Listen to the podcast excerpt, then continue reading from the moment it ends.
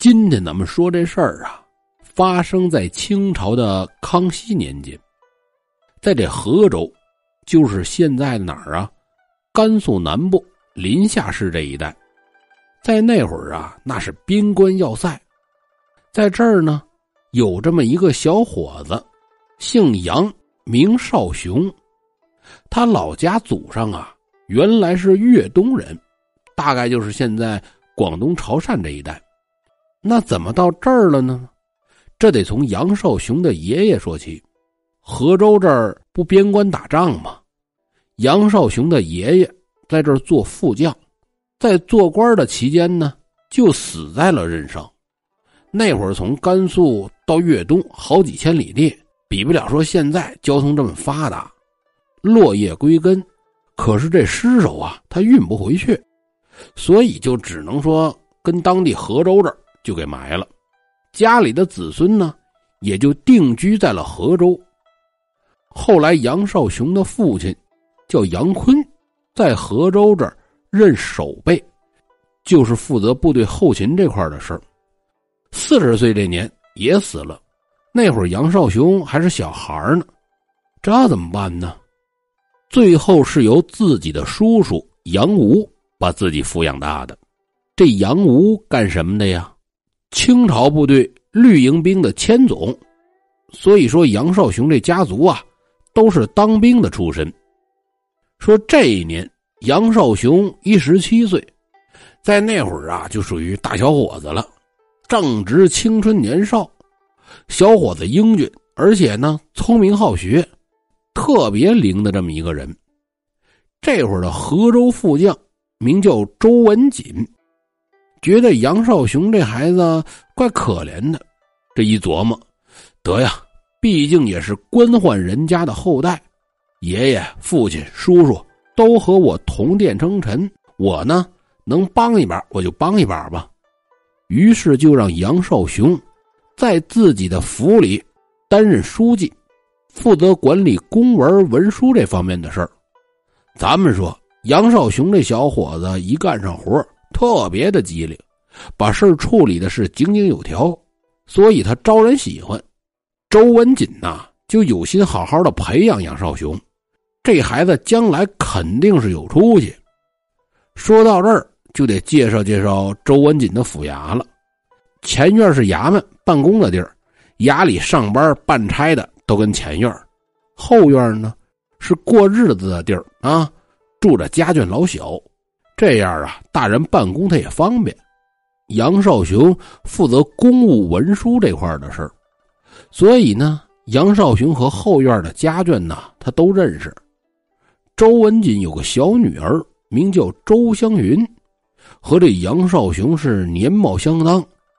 毕竟说俩人一边大，所以这俩小孩啊，他能聊得来。周香云呢，还经常的给这杨少雄送点小点心啊。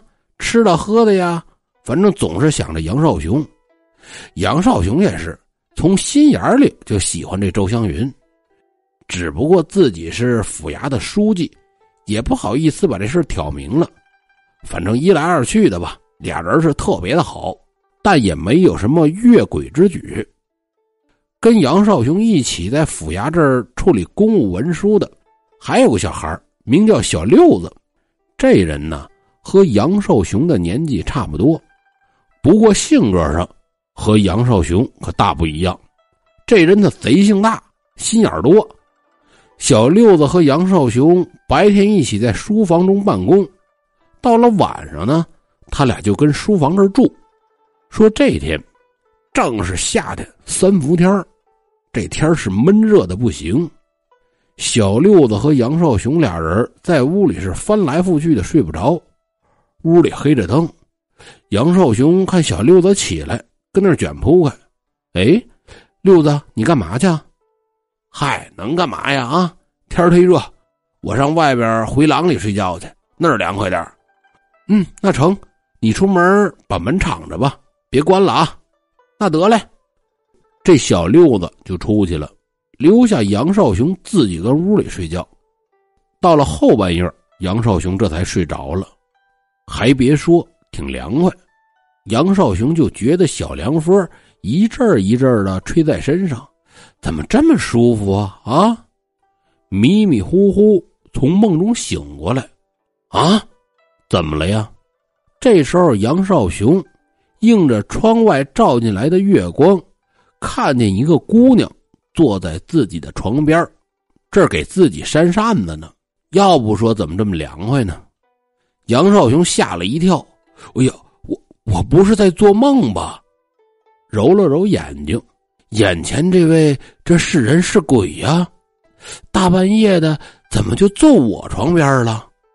这会儿吓得杨少雄啊，蜷缩在床上直打哆嗦。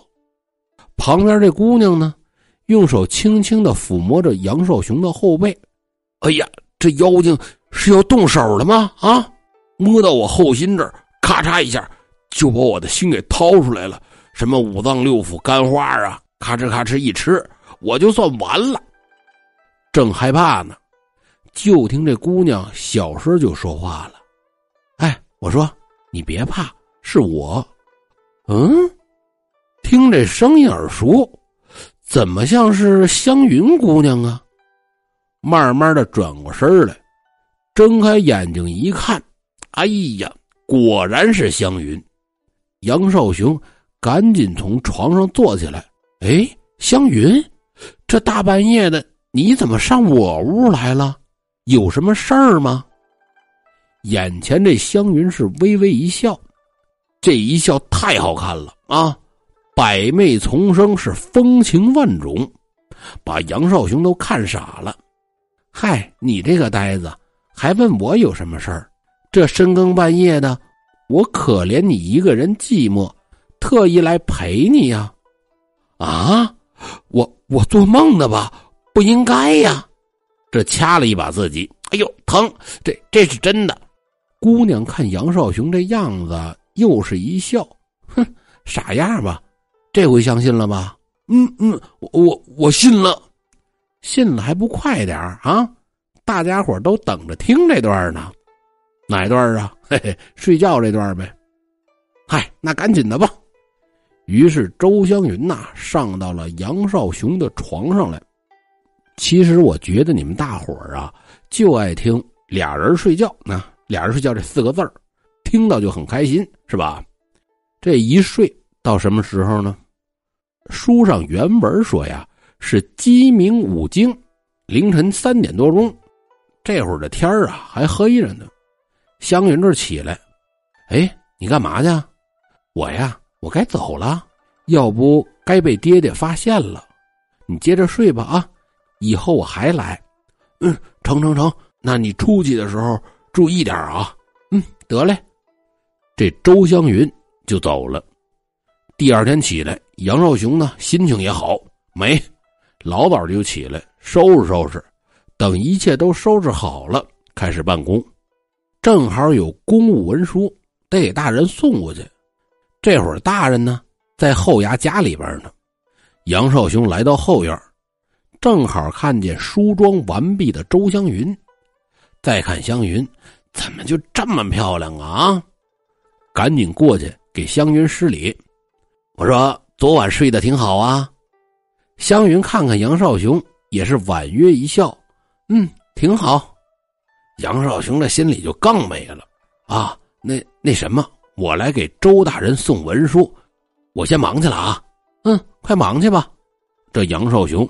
开始忙一天的工作了，可闲下来他也琢磨。湘云说还来找我，这也不知道是哪天、什么时候来。你说等他来了，小六子跟我屋呢，这不坏了吗？嗯，对，我怎么能把小六子支开呢？我想起来了，我可以这么的。这晚上吃完了晚上饭，杨少雄就喊小六子。哎，我说六子，嗯，怎么了？那那什么啊？周大人呐，让你上衙门库房那儿睡去，啊？让我上那儿睡去？为什么呀？嗯，也许，也许是啊，也许，也许是让你晚上看着点库房吧。我琢磨着，不可能，那儿平时有个守夜的老爷子跟那儿看着呢，也用不上我呀。嗨，大人让我告诉你一声啊，让你去你就去。我知道他怎么想的呀，要不要不你问大人去。小六子听杨少雄这么说，他也没法，他不敢上大人那儿问，说为什么让我去看库房？得呀，收拾收拾被褥吧。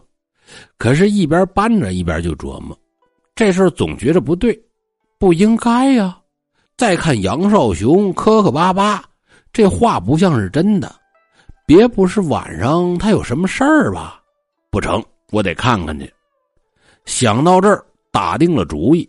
等到了二更天，小六子看库房的老头睡着了，悄悄的从屋里出来，七拐八拐来到了杨少雄这屋，打算说听听杨少雄干嘛呢。刚走到台阶之下。就听到房里是一男一女的说笑之声。哦，果然呐，这小子把我骗出来，这是有事儿。我看看这是谁。小六子悄悄来到门口这儿，从门缝往里偷看，月光从窗口照进来，还挺亮堂，所以说屋里看得特别清楚。小六子就看杨少雄搂着一个姑娘跟那儿亲热呢。呵，这小子可以呀，在哪儿找的姑娘呢？等小六子看清楚了，吓了一跳。哎呀，这这不是小姐湘云吗？弄明白了，于是想走，可毕竟说这小六子呀，岁数也不大，要不，要不要不我看看热闹吧？扒着门缝溜溜看了三四个小时。最后实在说看腻歪了啊，不成，我我得回去啊！最不爱看这个了。六子主要是啊，怕时间长了被人发现，这又悄悄的回到看库房的这屋。进来之后，悄悄的把门关上，还没转身呢，就听屋里咳嗽了一声：“咳咳哎呦，大爷，大爷您醒了？你干嘛去了啊？我我上厕所了。哼。”你小子撒谎不是？没有，我我真上厕所了。你上厕所我还不知道。我告诉你说啊，我看库房整宿整宿的惊醒着，什么事儿我不知道啊啊！你小子二更天走的，你肯定出去干坏事去了。我告诉你啊，快说，要不我把你送老爷那儿去。这一吓唬小六子，小六子可真害怕了。把刚才看到的是一五一十告诉了看库房的老头老头一辈子跟着周文锦，这是岁数大了。周文锦呢，给他找了个养老的地儿，安排他看库房。听六子这么一说，当时就吓坏了。哎呀，杨少雄这么干，这这是掉脑袋的事儿。如今你知道了，不告诉主人，这也是惹事儿。这么的。你听我的话，赶紧去告诉主人。看库房的老头让小六子赶紧去禀报周文锦。其实啊，小六子也是憋着告状的。怎么着呀？他一直就嫉妒杨少雄，凭什么老爷的闺女就看上他了呢？啊，为什么不是我呀？我也不比他差呀。这会儿老头让他去禀报老爷。那就正好了，是吧？我告状可不是因为我嫉妒啊，我是代表正义的。哎，就怕这样的。于是悄悄的找到了周文锦，老爷，我跟您说个事儿，我看到的事儿是这么这么回事儿。这把昨晚看到的详详细细说了一遍。周文锦听完，差点给气吐血了。啊，还还有这事儿？这。这不坏了门风了吗？这儿一肚子火，来到夫人房间。哎呀，可气死我了！哎，老爷，您您这是怎么了？我问你，咱闺女湘云干嘛去了？干嘛去了？什么也没干呢。昨晚就睡在我旁边啊，寸步未离。这这到底怎么了？嗨，这都是你教育出来的好孩子。这把小六子说的，跟夫人又说了一遍。夫人听完，当时眼珠子就瞪起来了。嗨，老爷啊，昨天晚上孩子就睡在我旁边，这我能不知道吗？啊，你没事找事儿也不能这么说自己家的闺女呀。周文锦一想，嗨，的确也是，毕竟是自己没亲眼瞧见，这会儿把夫人可弄急眼了，周文锦也受不了场，既是惭愧又恨得慌，把女儿周香云训斥了一顿。我告诉你啊，以后不许跟这杨少雄有往来，记住了吗？香云她冤枉啊，哭的都不行了，又把杨少雄打了二十板子，给撵出了州府。枉费我对你这么好，你给我滚，滚得越远越好，别再让我瞧见你。咱们说，别看家里这么热闹，可家里的下人都不知道是怎么回事哎，老爷今天怎么这么大的火啊？都跟这议论。嗨，估计呀，估计是杨少雄惹老爷生气了呗。哎，这不应该呀，平时挺机灵、挺讨人喜欢的这么一孩子呀，啊！最后啊，说什么的都有，可谁也没人敢往小姐和杨少雄睡觉这方面想。当然了，这小六子和看库房的老头不敢外边传去。杨少雄挨了一顿打，他心里自己知道就行了，是吧？杨少雄被撵出来之后是无处可去，来到了陶州，就是现在的甘肃临潭这一带。从临夏到临潭。三四百里地，可走了些日子，最后找了一座古庙临时栖身。这会儿杨少雄啊，只能靠乞讨要饭为生了。说这一天，杨少雄从外面要饭回来，把要来的这些凉粥冷饭倒在盆里边，架上火，打算说热乎热乎再吃。一边弄着，一边跟那感叹：“唉。”如今沦落到靠乞讨为生，何处是我的容身之地呀？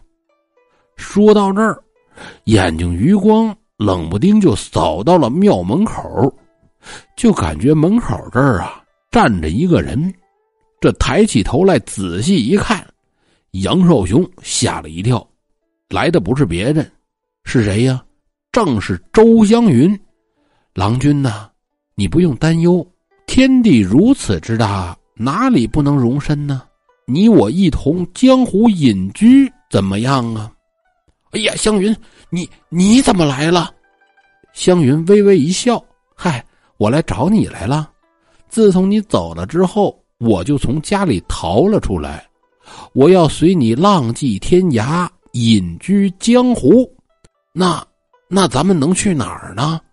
如果让周大人抓到，这这怎么办呢？嗨，你别怕，我都不怕，你怕什么呀？这么的，你带我到青海的黄忠，只要有我在，就保证你一生吃穿不尽。咱们书说简短，杨少雄带着周香云来到了西宁黄忠。到这之后啊，周香云拿出了大把的银子买房子置地，请了丫鬟佣人。杨少雄这小日子过的是吃穿不愁，使的用的呢应有尽有。咱们说，杨少雄这会儿啊，毕竟十八大九了，脑子他也琢磨事儿，他就纳闷了。你说当初湘云跟我逃出来的时候啊，也没见他推着车、拉着箱子、背着包袱，他哪儿来的这么多钱呢？心里边一直挺疑惑这事儿。说这一天。杨少雄的叔叔杨武军务出差，领着伺候的管家来到了黄忠。走在大街之上，就看到前面来了一个人，跟自己侄子长得特别的像，骑着高头大马，穿着绫罗绸缎，下边呢有给牵马的，有跟旁边伺候着的，带了这么三四个下人，看这样子呀，是富贵的都不行了。杨武也纳闷哎，这不我侄子吗？这小子怎么跑这儿来了？看这样，这是太有钱了。这时候杨武也不敢认杨少雄，就跟旁边街上的人打听：“哎，我说这位，啊，怎么了？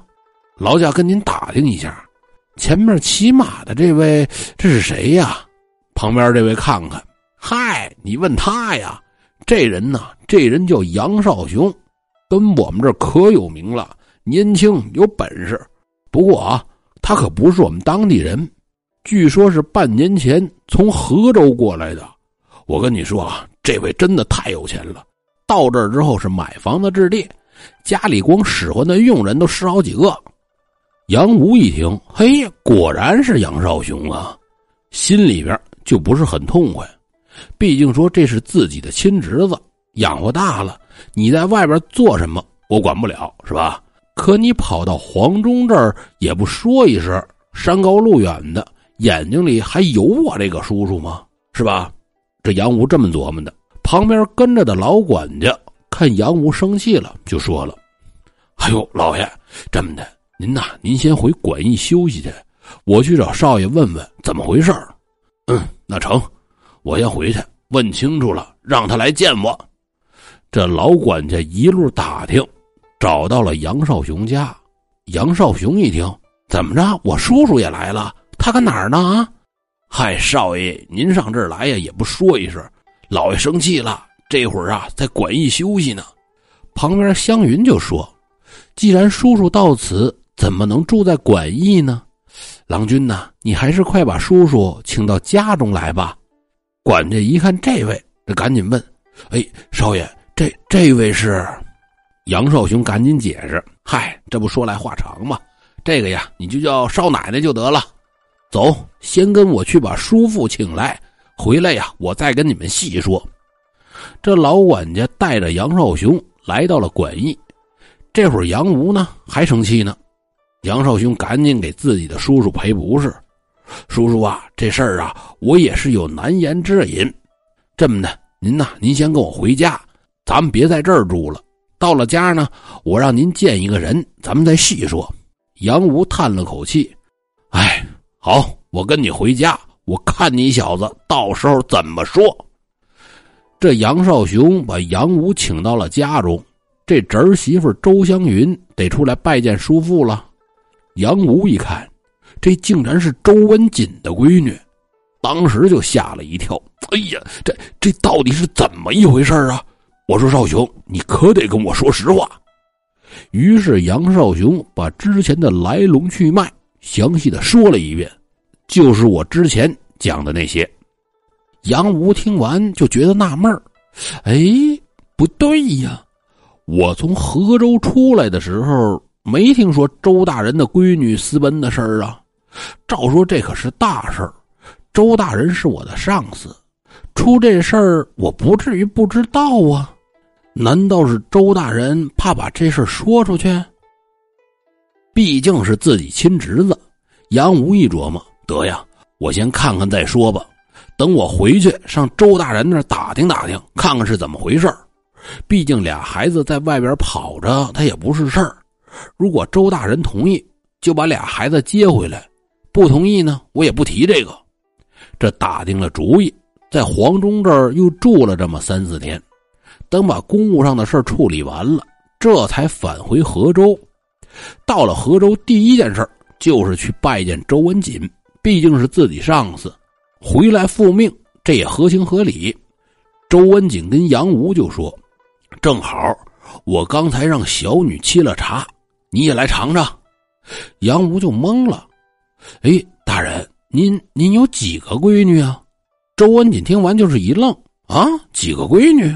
我就湘云一个闺女啊。这这事儿你知道啊？就在说话的时候，湘云把茶端上来了。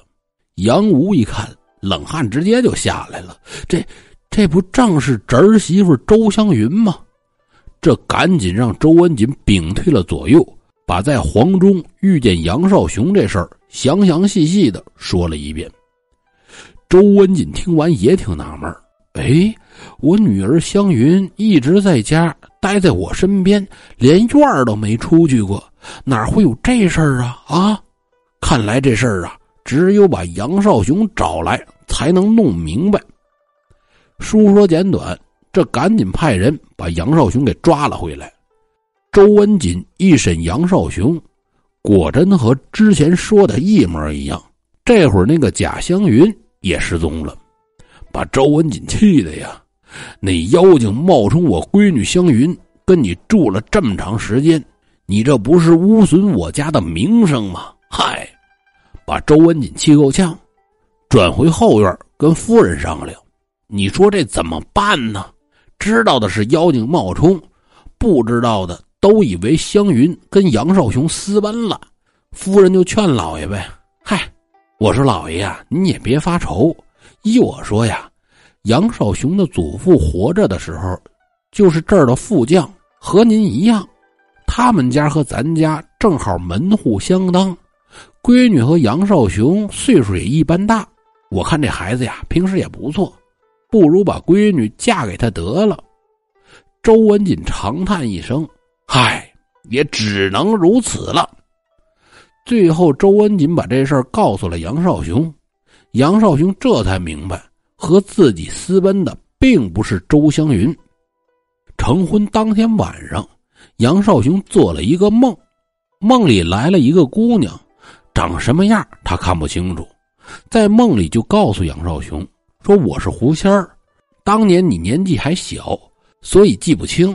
那年你祖父在这儿做官的时候啊，我因中了猎人的箭，奄奄一息，正好你祖父带兵在城外巡查。”救了我，把我放归山林。我多次想报答，只是没有机会。正好你和周家的闺女有这缘分，我就借着这个机会给你们做了媒人，也算是我报答当年杨公的救命之恩。等梦醒之后，杨少雄这才明白其中的因果。狐狸是在促成这门婚事，因此呢，这个故事叫做。胡为媒。